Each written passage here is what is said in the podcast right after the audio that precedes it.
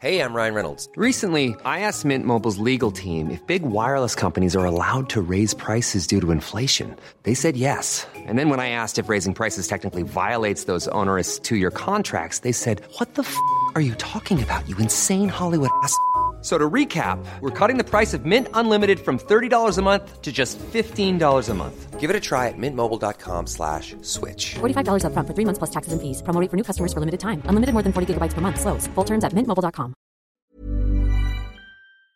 Nos da enorme gusto, innumerable, tener la oportunidad de conversar con el doctor José Narro. José, doctor, ¿cómo has estado?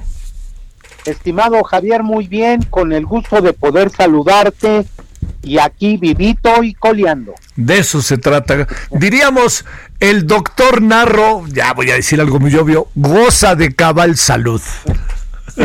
Efectivamente. Oye, doctor, ¿cómo has estado? Pues fíjate que bien preocupado, como yo creo que muchos de nosotros los mexicanos, por este terrible tema de una pandemia, un problema del mundo, hay que decirlo así, pero que también nos afecta a nosotros y de manera realmente muy importante. Eh, un tema doloroso, difícil, que ha generado muchas muertes, Javier. Oye, doctor, eh, bueno, ya hemos hablado del tema y además entraste ahí en un debate, el señor López Gatel, en fin, todo esto. Pero a ver, veamos la, el tema y en buena medida también por eso te hablamos, además de emocionarnos de tu cabal salud, este, por, por razón de, de a ver, tenemos 60 mil muertos, eh, todo indica que vamos a tener muchos más, no cambia la estrategia. Eh, ¿qué, qué, piensas este, de todo esto que estamos viviendo? Eh, ¿Estamos avanzando, no estamos avanzando? ¿Estamos como entrampados? ¿Qué, ¿Qué es lo que alcanzas a ver? Porque también algo que está pasando, doctor Narro, es que cada vez que hablamos de este tema parece que, este, que, que por principio hay una especie de agresión contra el gobierno o algo parecido, contra el propio López Gatel, que ya dejó de ser científico para ser político. Sí, mira, lo, lo que pasa, de, déjame decirte, Sí. y hay que también establecerlo con toda claridad. Las autoridades gubernamentales no son las causantes del problema. Sí. Sí, son responsables de la gestión, del manejo de la epidemia. Y yo lo he dicho muchas veces desde el mes de marzo, se ha seguido una estrategia que en mi opinión es equivocada. Y los datos ahí están, son incontestables, son durísimos, son muy graves, más de 60 mil muertos en el país, más de 560 mil casos oficiales y con el problema de que hay que multiplicarlo por 8 o por 30 y entonces, bueno, se nos va a muchos millones de contagios Sí. y lo mismo el, el, el tema de las de las eh, defunciones pero aquí el asunto es por qué no tomar el toro por los cuernos por qué no dar la cara reconocer que la estrategia ha sido fallida absolutamente y decir de hoy en adelante cubrebocas todo el mundo vamos a usarlo todo del presidente eh, eh, hasta el último de los de los individuos en actos o en o en situaciones públicas hay que usarlo responsablemente hay que utilizarlo.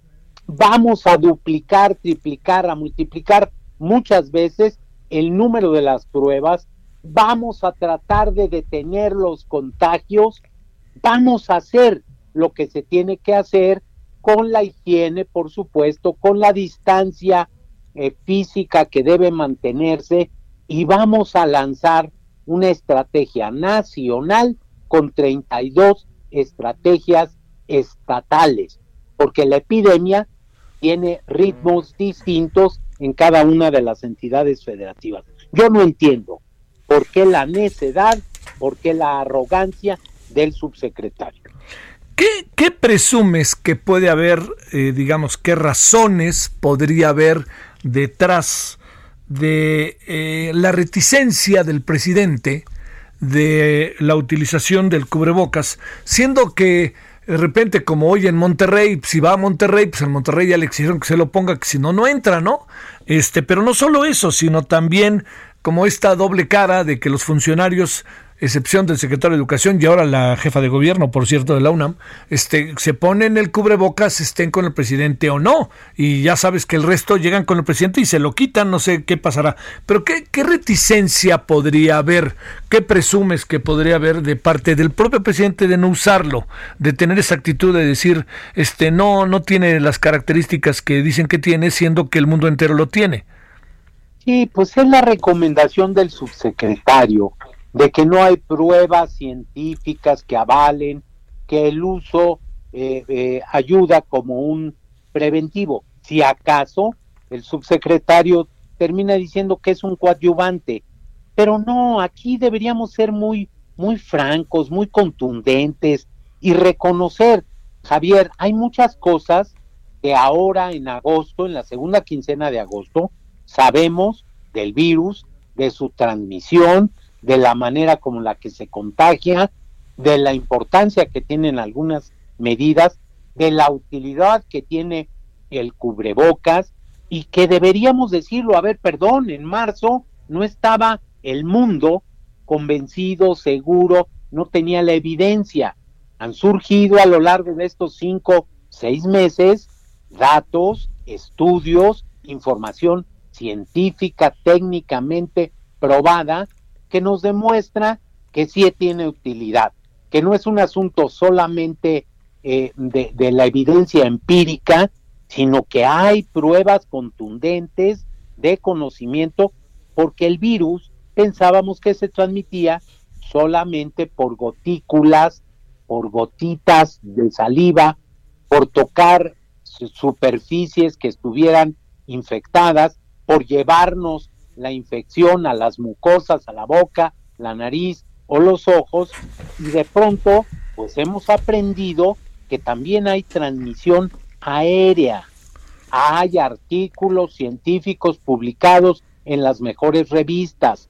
Hay opiniones científicas de los mejores centros de investigación epidemiológica del mundo que recomiendan la utilización. Yo no puedo entenderlo nada más que como una no indicación, no información proporcionada al señor presidente de México por parte del subsecretario. A ver, eh, dos asuntos finales, doctor Narro. La primera, el primero, eh, de manera categórica, ayer eh, se dijo que estaba la tendencia marcadamente, claramente descendiendo. ¿Podemos decirlo tan categóricamente de esa manera en función de la información que tú tienes?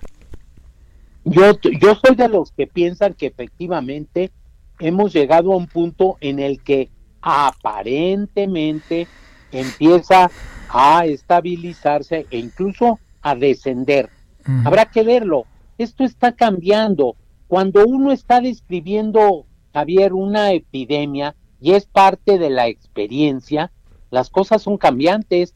Uno puede no contar, no puede, no puede contar el final de toda la historia, sino hasta que ya pasó, particularmente en un asunto tan delicado, tan cambiante como este.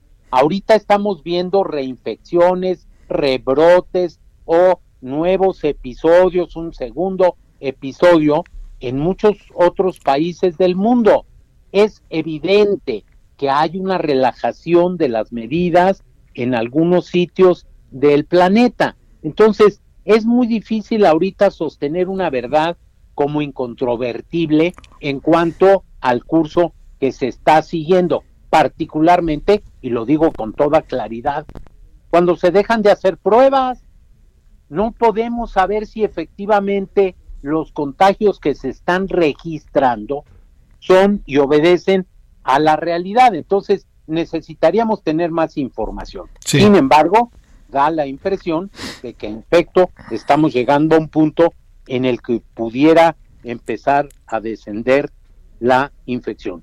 Dijo, este será una gran noticia. Y luego, por último, lo que pareciera, doctor Narro, que difícilmente va a cambiar es la proyección de las personas fallecidas, ¿verdad? Lo, es que es muy difícil parar el curso y las consecuencias de una epidemia de esta naturaleza no pasa de un día para otro, de una semana para otra. Vamos a seguir teniendo cientos, miles de contagios y vamos desafortunadamente, y es muy doloroso, a seguir teniendo y registrando muy probablemente cientos de defunciones. La, la, la, la cantidad fatídica, aquella del nivel catastrófico, pues ya la, la, superamos y la vamos a superar desafortunadamente por mucho. Y digo, se trata de vidas, no es un asunto de contar muertes, es un asunto de una patología que ya está en este momento ubicada en el cuarto lugar de las defunciones del país y que desafortunadamente todavía puede escalar al tercero o incluso rumbo a finales del año, incluso hasta el segundo lugar. Ojalá y que no sea el caso. Ojalá y que no lo sea. Se trata de personas, de vidas, de familias, de biografías, de gente que lamentablemente ha perdido la vida. ¿Se quedó el sistema de salud hecho un batidillo y esas cosas como han insistido, doctor Narro? No, no, imagínate nada más si hubiéramos tenido eso. Es una falta de respeto a las instituciones y al personal. El sistema público de salud de México, Javier, tiene problemas, los ha tenido crónicamente, ha habido una insuficiencia presupuestal. También esto debería hacernos ya reflexionar como nación, tomar la determinación. El señor presidente nos anunció, y faltan menos de 100 días, que el primero de diciembre tendríamos un servicio de salud tipo nórdico. Pues no se ve y no, por supuesto que no. Yo sostengo con los datos en la mano que el Sistema Público de Salud de México presta un servicio extraordinario a la población. Tiene problemas, sí. Hay más de, más de 900 mil trabajadores de la salud en las instituciones públicas de salud y seguridad social. Hay programas exitosísimos. Hemos conseguido en el país a lo largo de los últimos 20, 40, 50 o más años controlar, eliminar incluso o por lo menos someter muchos de los problemas. Claro, se presentan nuevos desafíos. Controlamos las enfermedades transmisibles y surgen las enfermedades crónicas, las no transmisibles, la diabetes, el cáncer, las enfermedades cardiovasculares. Ahora, desafortunadamente, una transmisible va a estar ya indiscutiblemente en las cinco primeras causas. Doctor Narro, que goza de cabal salud, le mando un gran saludo, doctor, en verdad. Como Puma a otro Puma, un gran saludo. Muchas gracias, ¿Eh? José, en verdad. ¿eh? Gracias. Te mando un gran abrazo. Qué bueno, que, qué bueno que estás bien. Gracias. When you make decisions for your company, you look for the no-brainers. If you have a lot of mailing to do, stamps.com is the ultimate no-brainer. Use the Stamps.com mobile app to mail everything you need to keep your business running with up to 89% off USPS and UPS. Make the same no brainer decision as over 1 million other businesses with Stamps.com. Use code PROGRAM for a special offer. That's Stamps.com code PROGRAM.